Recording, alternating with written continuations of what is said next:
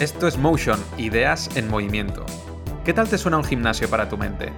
En este podcast pondrás en forma las ideas escuchando conversaciones variadas, como negocios online, creatividad, entrenamiento o filosofía. Un espacio para reflexionar y descubrir principios aplicables a lo personal y profesional, entendiendo el mundo desde la amplitud. Soy Mark Mula y tienes todos los episodios y mi newsletter en mi web, markmula.com. Dentro episodio. Episodio 34. Había planeado que este podcast fuera sobre un tema, pero lo he tenido que cambiar a última hora. Enseguida te cuento por qué, pero para empezar vamos a decir que un input concreto ha provocado cambios en los outputs que me han llevado a darle una vuelta al tema del podcast. Esta idea la compartió Álvaro Sánchez en el episodio 32 y lo dijo así tal cual. Variaciones muy pequeñas de los inputs producen variaciones extremas en los outputs. Variaciones incontrolables de las que no puedes tener ni la más remota idea. Y por eso en la entrevista hablábamos de la creatividad como un sistema súper caótico. ¿no? Si esa es la idea que destaco más de la charla con Álvaro, entonces, mientras preparaba este podcast, me quedé pensando cuáles fueron las ideas que más me dejaron huella. O sea, de las que me voy a acordar seguro, de las entrevistas con Charlie y Víctor Amat, los episodios 31 y, y 33. Tanto el uno como el otro me quisieron transmitir su idea, pero no lo hicieron directamente, lo hicieron con una historia.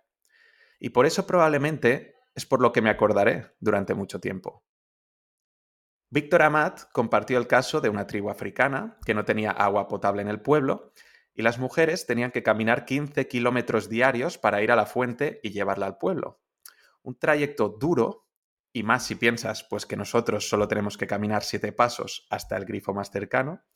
Pero bueno, la historia consiste en que una ONG, con toda la buena intención del mundo, les propuso al pueblo instalar agua potable. Y aceptaron, pues claro que sí. Pero ¿qué pasó a continuación? Que como ese pueblo tenía ya a las mujeres sometidas, pues si ya no tenían ir a por agua, no había muchos motivos para que salieran de casa.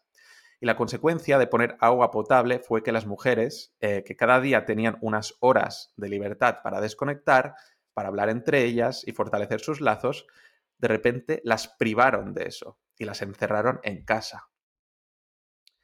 Un par de semanas después del podcast de Víctor, Charlie también me contó una historia uno de sus mejores amigos solía pasar temporadas largas en Nepal y las primeras veces que fue se dio cuenta de que en los pueblos había bastante cultura de trueque y solidaridad. En plan, al final de cada jornada los habitantes del pueblo se reunían y llevaban lo que les sobraba. Uno podía llevar carne, otro arroz, otro madera, y entonces al final del día se intercambiaban cosas en función de lo que más necesitaran. Es más, no solo intercambiaban cosas, sino que simplemente pues las daban. Oye, me sobra mucha carne, quédatela tú, que ya me darás arroz cuando lo necesite yo, ¿no? Así el pueblo actuaba como una red de seguridad, ¿no? Y de cuidado mutuo. Y como la historia de Víctor, que llegó el agua potable para romper la dinámica en la tribu de África, pues en los pueblos de Nepal llegó la electricidad. Y claro, las facturas pues no se pagan con arroz, se pagan con dinero y el dinero lo consigues vendiendo cosas. Así que de repente el pueblo nepalí perdió los incentivos para dar sus sobras al vecino o para ayudarle o para intercambiarlas. Era mejor vender el excedente y tener cash en mano para pagar las facturas, porque con electricidad pues estás más calentito en invierno y puedes cuidar mejor de tu familia si está enferma. En el primer caso, el agua se cargó un espacio de vínculo entre mujeres y en el segundo caso, la electricidad se cargó una cultura de hacer de red de seguridad, ¿no? Con los excedentes del, grupo. De estas dos historias, mm, seguramente se pueden extraer muchas conclusiones, políticas, económicas, sociológicas, ¿vale? Pero también son un maravilloso ejemplo del principio que expresaba Álvaro Sánchez hablando sobre creatividad. Voy a repetirlo. Variaciones muy pequeñas de los inputs producen variaciones extremas en los outputs. Y si piensas en lo del agua y la electricidad, pues es tal cual. Porque estamos ante uno de esos principios que ellos solo sirven para describir la esencia de un montón de fenómenos. Ahora piensa tú en situaciones donde hacer algo solo un poco diferente puede causar un efecto imprevisible, caótico. En la final del Mundial, una pelota que rebota al azar y hace que alguien la pille y empieza la jugada del gol decisivo, que hace ganar a ese equipo el Mundial de Fútbol. ¿Que te tocaba ir al gimnasio pero se pone a llover? Pues ya no vas. Y como ya no vas, te pones a navegar por Internet y descubres por puro azar eh, un tema del que no habías escuchado antes y los próximos meses te dedicas a profundizar en ello. O no sabes muy bien por qué, te pones a revisar tu carpeta de spam y yo qué sé, encuentras una propuesta de curro a la que todavía estás a tiempo de ir. Vas, te pillan y yo qué sé, conoces a un compañero o compañera de oficina y te acabas enamorando de esa persona. Todo por revisar tu maldita carpeta de spam en un día determinado, sin saber por qué. Y al final la vida es esto, ¿no? Pequeñas secuencias que se van relacionando entre ellas a través del azar y de las que solo tenemos una pequeña parte de control. Y seguramente de esa pequeña parte, la mitad en sí sea solo la ilusión de control, no control de verdad. El principio de Álvaro era un principio sobre creatividad porque refleja un principio sobre cómo funciona el mundo, sobre el peso que tienen estas variables incontrolables en todo lo que hacemos y decidimos. Pero si solo te quedas con una conversación, ¿no? Si, solo me quedo con la conversación de Álvaro, pues solo ves la hoja. Em, ves que eso era una reflexión sobre la creatividad, pero no, era un principio transversal. Y esto lo ves con más claridad, pues a medida que te expones a ideas, anécdotas o historias que comparten el mismo principio. Es decir, em, haberme expuesto a que Víctor me contara la historia de la tribu de África y que Charlie me contara la historia ¿no? de los pueblos nepalíes. Y yo lo relacionara con este principio de Álvaro. Esto personalmente es lo que más me mola de este proyecto Ideas en Movimiento.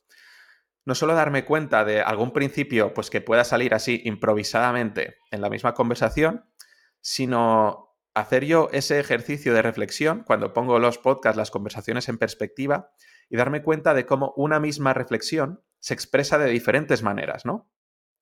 Por una persona que se dedica a escribir y otra que se dedica a entrenar y otra a diseñar y otra a hacer terapia y otra al marketing, pero en realidad están diciendo lo mismo, están expresando la misma idea, cada cual con sus historias y cada cual con sus metáforas. Y esto es lo que a mí me flipa. Cuando lo expones así, me da la sensación de que este hecho, pues de exponerte a ideas, de relacionarlas e intentar ver qué tienen en común, a todo el mundo también le flipa, ¿no? Y en mi caso se trata de ir como con esta mentalidad un poco de, creador, con la mentalidad de prestar atención a lo que me pasa, ¿no? Para luego pues escribirlo en una newsletter o comentarlo por aquí. Al final también es como tomar un poco de conciencia de, vamos a llamarlo así, la magia del pensamiento humano, ¿no? y más aún la magia del pensamiento cotidiano, que tampoco es una cosa extremadamente elevada, las que estamos eh, comentando aquí, ni extremadamente académicas. Es la magia al final de ser capaz de experienciar situaciones aparentemente diferentes y darte cuenta de los principios subyacentes que hay detrás, ¿no? Porque además luego estos principios te sirven de guía en tu desarrollo personal y profesional. Si, por ejemplo, tú tienes presente que los problemas no suelen ser una pieza suelta ¿no? de un puzzle, sino que son un sistema y que cambiar una pequeña variable aparentemente inofensiva puede llevarte a un escenario inesperado, pues quizá te paras a pensarlo un poco más, ¿no? Quizá te paras a pensar pues más escenarios hipotéticos, más variables, y vale, seguro que no llegas a todo, porque eso es imposible, eh, ¿no? Si no seríamos aquí futurólogos, eh, seríamos rapel. Em, pero al final creo que la, esencia de todo esto, en parte, es aceptar esta parte de incertidumbre, ¿no? Pero el hecho de hacer este ejercicio, este ejercicio de intentar anticiparte y pensar escenarios beneficiosos y escenarios perjudiciales, ¿no? Este, esta causa, este efecto, este input, este output, creo que sí, si todos hiciéramos esto un poquito más, pues, hombre, creo que nos iría un poco mejor, ¿no? Y después, un poco de este rollo, ¿De qué tenía que ir el podcast y por qué lo he cambiado por esta reflexión? Pues mira, el contenido tenía que ir em, sobre una reflexión, ¿vale? Sobre cómo a veces el conocimiento improductivo o las ideas que no tienen una aplicación muy directa o un beneficio instantáneo. De hecho, sí te pueden aportar una experiencia de realización personal o te pueden diferenciar a nivel profesional o te pueden ayudar a nivel personal. Y de hecho, cada vez estoy más convencido de que este tipo de ideas, menos aplicables, pero más reconfortantes, vamos a decir, de espíritu, son más necesarias que nunca en medio de este mundo obsesionado por pedir, oye, ¿cuál es el retorno de la inversión? Mm, en absolutamente todo lo que hacemos, ¿no? Entonces, hablando de este conocimiento improductivo o reconfortante, quería llegar hasta la filosofía para explicarte que había sacado, pues, mi primer curso online de filosofía, claro. Y quería explicarte de qué iba para invitarte a venir. Pero saqué 20 plazas y ya se han vendido todas así que te lo cuento igualmente porque quiero utilizar también este podcast como un espacio donde quepan reflexiones de negocio y al final este podcast eh, está integrado también dentro de, una estructura de, negocio, ¿no? Como de un negocio de la Creator Economy. Em, entonces el curso que empieza la semana que viene lo he organizado así. Son tres sesiones en directo, el 8, 15 y 22 de diciembre a las 7 de la tarde. Es un curso em, en un formato que quería pensar muy producto mínimo viable, que no me requiriera pensar pues, en que un usuario tuviera que tener un, pues es un login eh, con contraseña, que no tuviera que crear un espacio dentro de una web o dentro de otra plataforma. Un formato muy sencillo. Llevar al final el formato presencial, que son X días, vas y ya está, pues online, tres días en directo. Y es un curso donde cada uno de estos tres días está dedicado a un tema aparentemente improductivo, ¿no? De estos que decía. El primer día nos dedicaremos a pensar sobre qué es la verdad. ¿Qué es lo que diferencia el conocimiento de la opinión?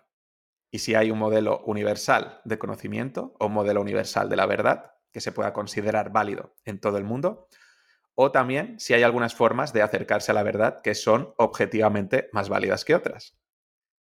El segundo día, que creo que es el que me va a gustar más a mí personalmente, es una reflexión sobre los valores, sobre los principios que nos llevan a tomar decisiones individuales y en comunidad. Y veremos, que a mí es lo que más me interesa, cómo una misma situación se puede resolver desde tres posiciones, al menos, éticas diferentes, y que esas posiciones diferentes son consistentes. Es decir, esta sesión para mí servirá para ver que detrás de valores o decisiones diferentes, puede haber razones igual de poderosas. Y bueno, tengo la vaga esperanza que haciendo reflexiones de este tipo mejoremos las discusiones que tenemos para que sean más saludables y mejoremos la convivencia. Si entendemos que detrás de lo que piensa alguien siempre puede haber razones poderosas que lo sostengan. Y el tercer día exploraremos los modelos más influyentes sobre qué es una vida buena o el concepto que utilizamos ahora, qué es una vida con felicidad igual que he hecho con las historias de Charlie y Víctor, que las he relacionado con el principio de Álvaro, veremos propuestas también aparentemente diferentes y veremos qué principios tienen en común, ¿no? Qué reflexiones sobre la felicidad o sobre la buena vida han llegado a conclusiones similares, ¿no? Contrastaremos también una cosa que quiero hacer, modelos de Occidente y Oriente, que también creo que siempre estamos muy mm, pendientes de los modelos occidentales y veremos pues cuáles han resistido mejor la prueba del tiempo para adaptarlos un poco a esta sociedad líquida o sociedad gaseosa que, vivimos ahora. Como ves, bueno, o no sé tú, pero estos temas no tienen ningún beneficio instantáneo, ¿no? Más allá quizá del disfrute de la reflexión. Ni van a dar ninguna solución concreta a ningún problema específico, como te dicen que hay que hacer en el marketing. Pero sí que son temas que pensarlos y explorarlos, aunque no te den una solución, sí que te dan o te hacen un efecto, ¿no? Un efecto más a largo plazo que tiene que ver con las gafas que usas para interpretar el mundo, con la forma que luego te relacionas con el ocio y la forma también que te relacionas con el trabajo, ¿no? Y que tiene todo que ver con esta exposición a ideas y descubrimiento de principios, ¿no? Que comentaba hace un momento. Total, que mi plan era dedicarle más tiempo a esto para invitarte al curso, pero ha habido un input inesperado y es que a día de hoy no quedan plazas y que me ha obligado a cambiar el output, el contenido inicial del podcast. Y si no hubiera llenado las plazas, no hubiera tenido que dar con otro tema. Y quizá esta relación de las historias de Víctor y Charlie y el principio de Álvaro no lo hubiera conectado nunca. O sea que al final este mismo podcast es un ejemplo más de inputs variados con outputs inesperados. Como la vida, vaya. Así que bueno, en vez de eso invitarte, solo me queda transmitirte al menos que estoy muy contento y que estoy muy agradecido, porque aunque es verdad que, yo qué sé, vivimos en el mejor momento de la historia para crear proyectos a nivel de facilidades, de herramientas eh, de inversión inicial que hay que hacer para sacar algo, pero hostia, eh, las cosas cuesta hacerlas y cuesta aún más que salgan relativamente bien. Así que, bueno, estoy en un momento de satisfacción conmigo mismo que quería pues compartir en, voz alta. No de júbilo, ¿eh? De satisfacción, que porque algo vaya bien no significa que lo próximo pues también vaya a funcionar, pero bueno, es momento de disfrutar de lo que tenemos ahora. Em, quizá no estoy tampoco tan contento con el curso en sí, sino por la inercia que creo que me da, ¿no? De cara a 2023, por ejemplo, para sacar más cosas relacionadas con la filosofía y la conexión de ideas y aquí voy a aprovechar para meter una, reflexión final, que ya sabemos que en todo lo que hacemos en esta vida siempre hay, bueno, cierto tipo de motivación, pero que esa motivación pues va decayendo, ¿no? Y por eso no suele ser muy buena idea fiarlo todo a la motivación, porque tal como viene, se va, ¿no? No puedes estar motivado todo el tiempo. Pero precisamente por eso, mm, cuando pillas ¿no? una ola de motivación, pues tienes que surfearla, porque sabes que no durará mucho cuando empiezas algo de cero, normalmente tienes más entusiasmo que cuando llevas dos años haciendo lo mismo. Si eres consciente de eso, pues puedes aprovechar ese sprint inicial, ¿no? Esa inercia, pues para hacer más cosas que luego sabes que te costarán más. Así que en diciembre voy a preparar bien lo que vendrá en Motion en 2023. Pero bueno, también, eh, como ya sabéis, eh, sin caer en la trampa de obsesionarse con exprimir cada minuto o con el coste de oportunidad. ¿eh? Mira, si soy tan productivo que este episodio tendría que haberse publicado hace dos días para cumplir con los martes, pero hoy es jueves. No pasa nada, ¿no? No se ha ido nada al traste ni se ha derrumbado nada. El mundo sigue girando y ninguno estamos en el centro. Otro de los principios que intento tener presente cada día. La semana que viene, para terminar, eh, toca descanso de podcast y luego vuelvo con una entrevista muy chula a Emma Rodero, catedrática, doctora en psicología y doctora en comunicación y experta en voz. Y es una entrevista sobre cómo influye nuestra voz en las emociones y cómo influye la voz en la persuasión y en general en todas las percepciones que nos puede llegar a transmitir una entonación determinada. Es un tema sobre el que tengo especial curiosidad para mejorar yo, eh, pues porque si esto cada vez se ha de profesionalizar más, y esto se transmite a través de la voz, pues mm, hay que entrenar la voz, amiguis. Em, así que espero que, te mole la entrevista porque es que es, yo aprendí un montón de cosas y gracias por llegar hasta aquí. A los 20 que estáis en el curso, nos vemos en directo el próximo jueves. Así que nada, un abrazo a todos y hasta la próxima.